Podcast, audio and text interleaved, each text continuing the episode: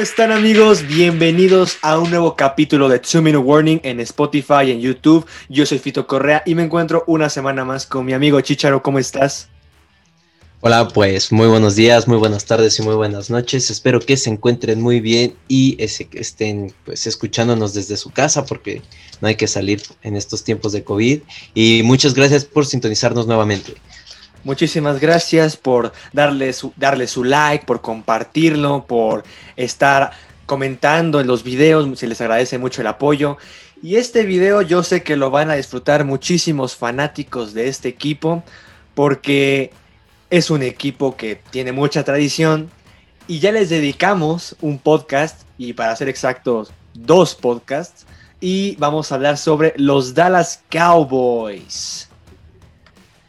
Pues sí, realmente ahora sí ya pues finalizada la temporada a una semana cerca de, del Super Bowl, pues vamos a hablar de pues de nuestro equipo favorito y que seguimos desde que nacimos totalmente eh, aquí pues estaremos comentando algunos datos importantes de, de los Vaqueros de Dallas.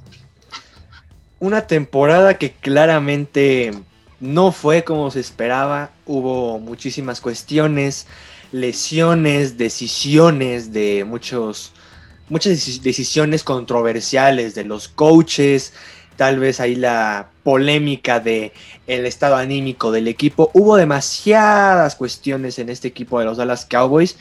Y yo les quiero decir algo fanáticos de los Dallas Cowboys que yo entiendo la frustración porque es han pasado mucho tiempo, todavía no no se llega a concretar algo para estar en playoffs y decir que este equipo es contendiente, porque el equipo genera más dudas que, pues, que que respuestas, ¿o no, Chicharo? Sí, totalmente de acuerdo. Y pues ahora sí, con varias, este, pues, varias problemáticas que acaba el, equipo de los Vaqueros de Dallas, eh, con la duda de si el coordinador defensivo iba a salir este año o no, el saber si este, confiar en, en este Mike McCarthy como nuestro head coach, y pues la, la duda de la posición de coreback que es lo más importante en estos momentos para ver si Dak Prescott va a seguir en los controles, aunque se haya lastimado el año pasado. Y pues también el tema de los agentes libres. Es un tema pues muy complicado para todo el equipo de los Vaqueros de Dallas, pero pues poco a poco durante estas pocas semanas se han visto cambios positivos en el equipo. Y pues un gran cambio en el equipo fue que este corrieron al coordinador defensivo Mike Nolan y acaban de contratar al pues al ex jefe de, los Falcons este ah se fue su nombre Dan Quinn este para nuestro coordinador defensivo y pues Fito quería empezar preguntándote cómo ves este cambio este movimiento de los Vaqueros de Dallas creo que le da un aire nuevo, un aire fresco. Creo que si conocemos bien la historia de cómo se ha dado a conocer Dan Quinn, ha sido por mantenerse en una unidad exitosamente, que es en el ámbito defensivo. Dan Quinn ya pudo dar declaraciones de que quiere dar un esquema más tranquilo, no tanto, no, tanto los problemas de a qué jugadores acomodar, de que tal vez este jugador se acomoda aquí o acá, o hacer experimentos tan raros como hacía Mike Nolan. Es un esquema simple y creo que Dan Quinn si algo puede hacer es darle la confianza a los jugadores, ya que si bien él, él puede mantener una muy buena comunicación, confianza con los jugadores de su defensa. Y justamente Richard Sherman ya lo dijo que si no lo sabían, Dan Quinn fue parte de la Legión del Boom en los Seattle Seahawks. Esa gran defensa que se dio a conocer fue comandada por Dan Quinn. Y Richard Sherman, que es actual jugador de San Francisco, él ya lo dijo, Dan Quinn es probablemente una de las mejores mentes defensivas que hay en la NFL.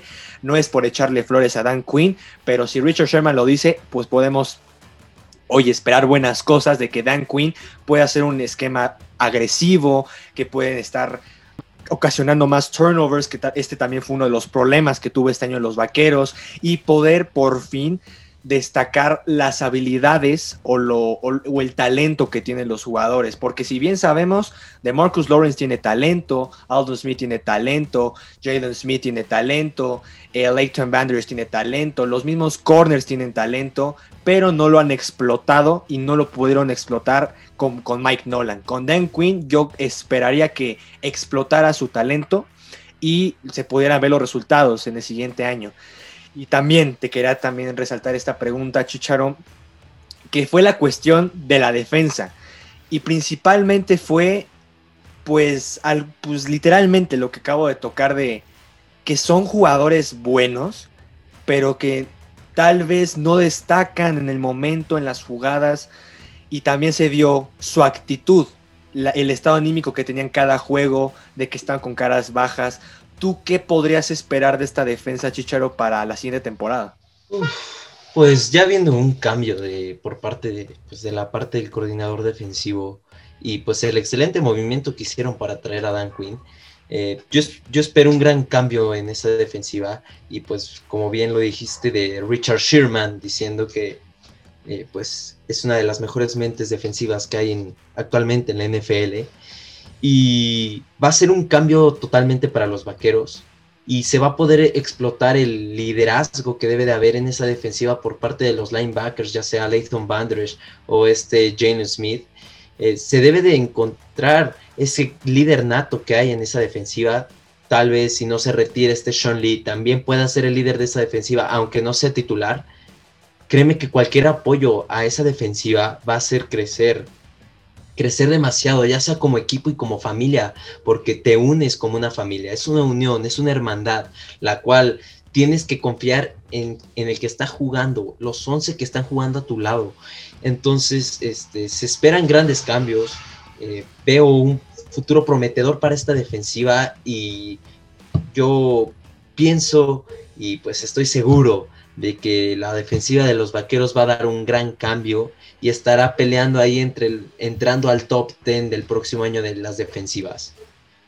Vaya, qué buen, qué buen dato y qué buena forma de terminarlo, Chicharo. Y probablemente se pueda dar, ¿no? O sea, un top 10 como defensivas creo que le hace falta a los vaqueros.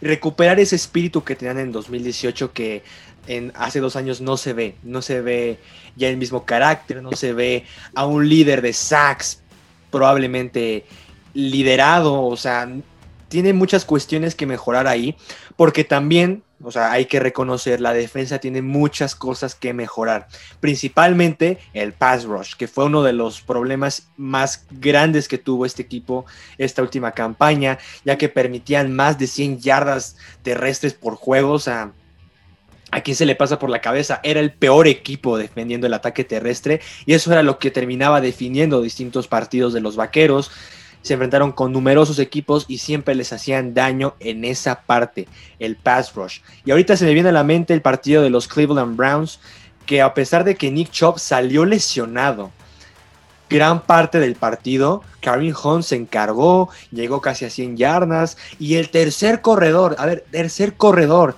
Ernest Johnson, ¿quién? y también les corrió para casi 100 yardas, les generaron casi 400 yardas en el ataque terrestre y es algo que tienen que mejorar ya. Y también, pues cambiando de tema de esta cuestión defensiva, quiero hablar ahora de la ofensiva. Yo creo que tiene lo necesario para hacer una ofensiva temida. Independientemente de lo que se, se vaya a dar con Dak Prescott en estos meses, que ahorita ya hablaremos de Dak Prescott, tiene que haber también un cambio en particular, principalmente con Ezekiel Elliott. Yo creo que todos esperábamos a un Elliott distinto, diferente, que no fuera el mismo de, de que dependiera de su línea ofensiva, pero tristemente Ezekiel Elliott es dependiente de una línea ofensiva para que le genere huecos y pueda conseguir más de 20 yardas en un acarreo. Y eso es lo que no me gustó este año principalmente de Elliott, porque Elliott, a ver, yo he escuchado distintas opiniones acerca de, que Elliott eh, tiene que ser el titular todavía porque Pollard no está preparado para esto y aquello, y porque Pollard lo ponen contra defensas de suplentes un montón de comentarios he escuchado y cuando no jugó Elliott contra los 49ers y tuvo que estar Pollard, ¿me vas a decir que es una excusa la línea ofensiva? Bien puedes conseguir los huecos como tú puedas y puedes conseguir las yardas como tú puedas, pero Pollard jugó muy bien ese partido y no estaban los grandes hombres, no estaba Terrence Smith, no estaba Lel Collins, no estaba Zach Martin, era una línea parchadísima. Y Pollard sacó adelante el juego terrestre y fue el mejor jugador del partido. Me, me, vas a decir que ahora ese es el problema, la línea ofensiva, porque yo creo que con lo que se puede y se tiene, cualquier corredor rinde. Elliot ya no tiene que ser dependiente de esa línea ofensiva. También ya resaltando los puntos favorables, como son los receptores, CeeDee Lamb, Amari Cooper, Michael Gallup, son tres grandes receptores para Dak Prescott. Y, sabemos que Dalton no, es un coreback que podía destacar a los tres en un partido o a dos en un partido, siempre había uno que destacaba ahí, pero Dak Prescott tiene unas armas impresionantes para la siguiente campaña, CeeDee Lamb está dando sorpresas, que también me lo abuchean, me lo cabizbajean muchísimo, pero es un, es un novato que estuvo con cuatro corebacks y también los otros dos receptores estuvieron con cuatro corebacks distintos este año y sacaron la temporada adelante con el ataque aéreo. Son muy buenos los receptores y la línea ofensiva es buena. No es, yo ya estoy harto de escuchar de que los vaqueros tienen una línea ofensiva ya mala está parchada de lesiones, deja que Zach Martin ya se recupera a su 100, el Collins se recupera a su 100, Tyron Smith que también pues ya está en las últimas, ya, ya no le queda mucho a Tyron Smith y ya pones también a un center estable, tienes una línea ofensiva que le va a dar tiempo a cualquier coreback, independientemente de quién sea, le va a dar tiempo. Yo quería tocar contigo, Chicharo, de esta ofensiva que yo últimamente he escuchado también, principalmente de City Lamp, que ha sido un error por parte de los vaqueros haberlo drafteado sabiendo que tenían que hacer cambios defensivos. ¿Tú qué piensas de que City Lamp pudo haber sido un error, entre comillas, o fue algo bueno para el equipo? Pues ya, pues voy a ser sincero, creo que eso lo vi en una publicación de Facebook y fue un tema muy debatible. que en el que comentaste tú, Fito. Y realmente este, el tema, tocando el tema de, de la, pues, eh, nuestra parte ofensiva y defensiva, este, pues, al principio todos hacemos un mock, todos hacemos un mock. Ya, bueno, los que son fanáticos y les encanta esto de la NFL, siempre realizamos un mock y estamos al pendiente de los cambios y movimientos que hay en, el draft.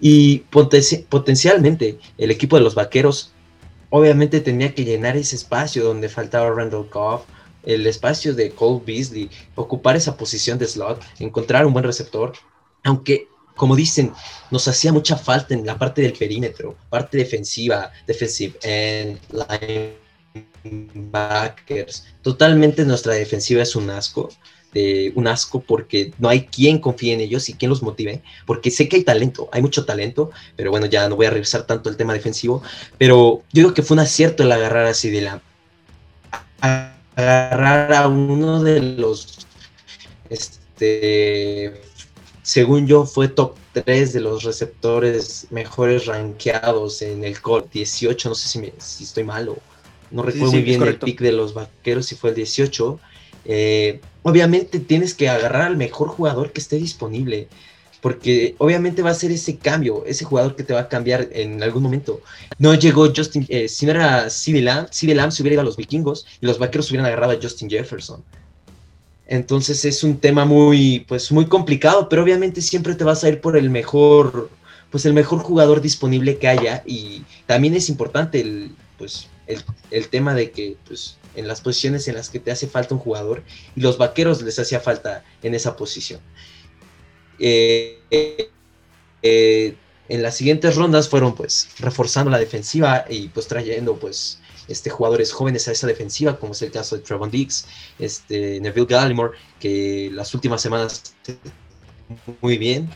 Y también quería tocar el punto de que estabas hablando de los corredores y de nuestro en estos últimos dos años, tres, en el que se ha visto un cambio. De, por la parte de Kellen Moore, el coordinador ofensivo de los Vaqueros de Dallas, es totalmente un chavito que puede explotar esa ofensiva.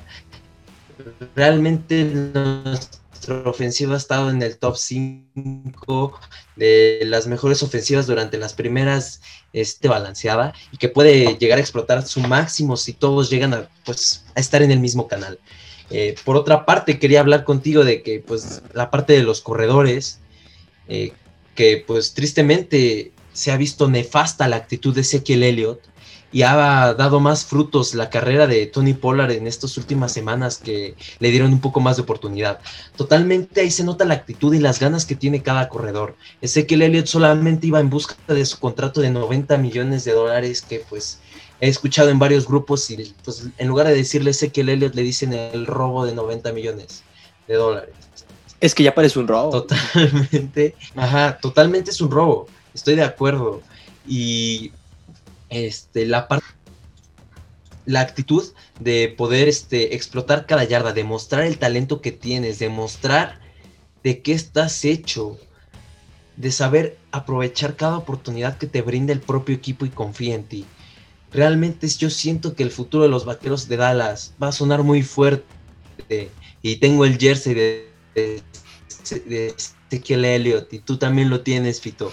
Pero tristemente el futuro es Tony Pollard para la posición de... no vas a negar esto. Se fue a las, a las, a las Vegas, iba a decir, a los Cabos totalmente a desaparecerse y supuestamente armar su super entrenamiento cañón y tristemente terminó engordando. Ya no aparecen los míticos cuadritos que sacó en el draft. Ya no aparece nada del corredor ágil que había en los Vaqueros de Dallas. Ya no existe. El futuro ahora es Tony Pollard y realmente deben de darle muchísimo más oportunidades a él y buscar un cambio con eh, un cambio por un pick o por un jugador por Ezequiel Elliott. Es que ese es un tema bastante controversial, principalmente porque yo tengo dos perspectivas de esto. Número uno, yo creo que fue un error haberle dado 90 millones de dólares a Elliot. Y aparte porque es un contrato de largo plazo, es muy largo el contrato que le dieron. Si no estoy mal, creo que fue de seis años, más o menos está el rango. Y, y es que ese es un problema de Jerry Jones que tiene con cualquier jugador que entra a su última parte del contrato están de berrinchudos, es que yo quiero este tal dinero del otro, y Jerry Jones, como es el típico papá que consienta al berrinchudo, le da lo que quiere. Y fue así con Elliot, y fue de repente en ese momento, el año pasado con Dak, que también puede ser que no lo, no lo no le den un contrato, sino que le lo taguen, le den el franchise tag. Y o sea, e, ese fue el principal error de los vaqueros, darle tanto dinero a Elliot y como lo comentaba, se fue a los cabos, se fue a engordarse y ya no está en la misma situación física que se encontraba en su primer año, que fue el año donde explotó, donde encontró huecos, donde se hasta ganaba de repente duelos por velocidad. Ya no es ese mismo Elliot y yo estoy totalmente de acuerdo en que Pollard le tienen que dar más chances, porque si nos ponemos pues serios, ¿Cuántas chances les dan, a, les dan a Pollard en un partido? ¿Cuántas veces entra bien? ¿Ocho veces? Este, ¿Nueve veces? Pues, y a Elliot lo pone unas 16 veces y a ver si consigue 100 yardas. Solo tuvo dos partidos con 100 yardas. y, aparte, Pollard conseguía más yardas en menos intentos. Si el promedio de yardas por Elliot en acarreo era de 2.5 yardas, el de Pollard era de 5. Y si quería, y si iba a perder 2 yardas, porque llegaba la presión del defensive tackle, sacaba él otras 3 con el último esfuerzo. Pollard es una de las mayores, este, pues digamos, es una de las partes más importantes que tienen que echarle ojo los vaqueros para el futuro. Si Elliot, ojo, si Elliot no consigue dar los resultados, lo van a sacar y quiten el contrato. Y a pesar de que esté ahí el dead money, lo van a terminar corriendo y van a confiar en Pollard. Van a darle la misma confianza a Elliot este siguiente año. No creo que lo corran en el momento o hagan un trade, porque principalmente ahorita pierden los vaqueros. Si, buscan hacer eso, por lo que decía del Dead Money, pero si vuelve a tener una temporada mala Elliot, cuidado con lo que pueda pasar en la siguiente agencia libre, en lo que pueda suceder, en lo que pueda suceder, porque lo pueden cambiar, lo pueden vender y adiós Elliot. Es como sus últimas oportunidades. Y también quería ya como para cerrar este tema, Chicharo, que ya nos pudimos desahogar un poco con los jugadores. El tema del draft. El tema del draft es uno de los que más me gustan porque, como tú dijiste, ¿quién no hace mock drafts? ¿Quién no, quién no discute de los chavitos que van a venir, van a venir la nueva generación de, atletas en la NFL? Hay grandes nombres que suenan para los vaqueros en este siguiente draft. Principalmente yo yo pienso que cualquier jugador que llegue a los vaqueros solamente que tiene que ser de posiciones de necesidad. Siento que cualquier posición de necesidad que requiera los vaqueros, ya sea corner, ya sea safety, ya sea defensive tackle, o hasta lo quieres ver así como un tackle ofensivo, puede funcionar para el equipo. ¿Tú a quién tienes a tu gusto en este draft para los vaqueros? ¿Quién lo agarra? Uy, pues ahora sí, está muy fuerte. Pero quisiera también, pues para los que nos escuchan y no están muy adentro del tema del draft, voy a dar una breve explicación muy resumida de lo que trata el draft. El draft es este un sistema para que pues puedan entrar los jugadores del fútbol colegial universitario de Estados Unidos.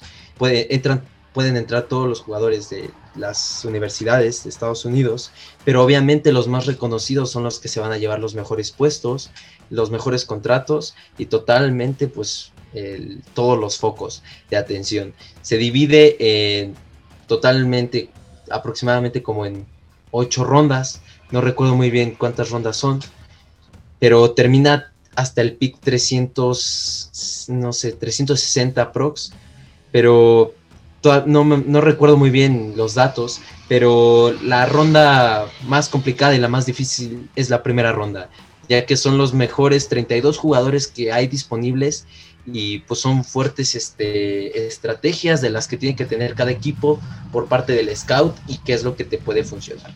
Ahora sí, regresando al tema, eh, pues ahora sí, pues a mí me llaman dos jugadores, totalmente el linebacker de Penn State. Últimamente he estado viendo sus highlights y juega muy cañón y realmente él ha dicho anteriormente que quiere seguir en los mismos colores y quiere seguir en donde terminó su carrera universitaria. Y el otro sería el chavito Patrick Surtain, no sé si, si estoy bien con el nombre Fito, el cornerback de Alabama, que pues haría muy buen dúo con este Trevon Diggs y se entenderían bastante bien.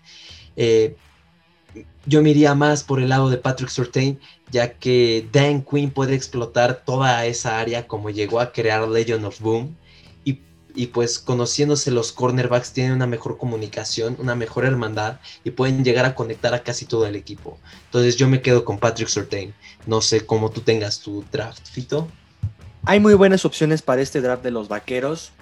Si nos vamos en posiciones variadas, Micah Parsons, el linebacker de Penn State, me llama mucho la atención porque viene bien, porque no solamente es como un Khalil Mack. Él también se puede meter a la línea, puede presionar al coreback, puede generar presión, sacks, y eso viene muy, viene muy bien para el equipo y también rinde su labor de linebacker. Me gusta muchísimo Patrick Surtain, es uno de los mejores corners, o si no es que el mejor corner del draft. Hay muchos como Farley que también pueden entrar en ese, en ese tema, en esa discusión de corner posible de los vaqueros. Patrick Surtain me encanta, es una muy buena conexión con Trevon Diggs y principalmente porque es de las posiciones más necesitadas de este equipo. Requieren a un buen cornerback 1 y un buen cornerback 2 y yo creo que entre Trevon Diggs y Surtain ya los tienen y van a complementarse bien. Surtain maneja como el mismo estilo de Byron Jones, buena cobertura, tiene que, tiene que obviamente generar las intercepciones, pero las intercepciones también se le dan, pero es muy bueno en cobertura. Y si hablamos de tema ofensivo, me gustaría también Penny Sewell, que es el tackle de Oregon. Pero me voy a quedar igual forma con Patrick Surtain. Es una necesidad la defensa. Y probablemente vería para una segunda ronda o tercera ronda ya buscar el defensive tackle, que también es una de las posiciones que más se tiene que ver, porque como ya lo habíamos comentado, el pass rush nunca existió en este equipo este año una necesidad es tener un buen defensive tackle en las futuras rondas para que ahí se pueda complementar junto con Dilo, Alton Smith y también está el probable regreso de Joel McCoy que aún no se sabe. y se puede complementar ahí bien la experiencia y la juventud. Yo me quedo con Certain para la primera ronda de los Dallas Cowboys. Y bueno amigos, espero que les haya gustado este podcast. Ojalá les haya gustado muchísimo. Dejen su like, lo compartan. Muchísimas gracias por escucharlo. Y también díganos, Cowboys fans, ¿qué creen que pueda pasar en este próximo draft? ¿Creen que Dak Prescott se quede todavía en el equipo? Yo creo que lo van a taguear, le van a hacer el franchise tag, le van a pagar 37 millones, pero creo que vale la pena el riesgo, lo vale. Ustedes díganos qué va a suceder, en el futuro, contrataciones, draft, lo que sea. Y Chicharo, ¿qué quieres despedir de la gente? Pues sí, totalmente nada más para cerrar que pues Dak Prescott pues tal vez sea tagueado con el franchise tag y pues realmente necesitamos seguir viendo un poco más de cómo estaba explotando últimamente esta temporada y pues quiero quiero que demuestre el por qué debe de quedarse ahí en el equipo de los Vaqueros de Dallas o quiere buscar nuevos horizontes, ya que es el único, único coreback de su clase que ha dado y ha dado pues estadísticas más no resultados. Pero este pues ya me voy a despedir. Muchísimas gracias por escucharnos nuevamente y pues un, saludo muy especial para mi novia Vale y nos seguimos escuchando y quédense en casa, por favor. Quédense en casa, gente. Un fuerte saludo a Val y nos estamos escuchando próximamente en un capítulo de Two Minute Warning. Saludos.